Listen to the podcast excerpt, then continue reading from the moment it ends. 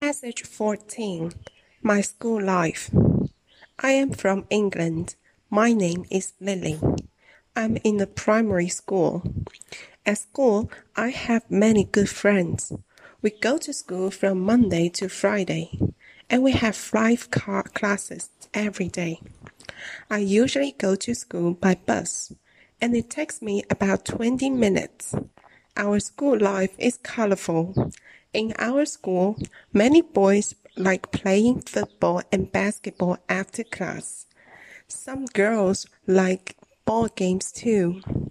In our spare time, we often play together. All the students are very friendly. Of course, as a student, our duty is to study. So a lot of students study very hard and make progress every day. We hope to make a contribution to the world when we grow up.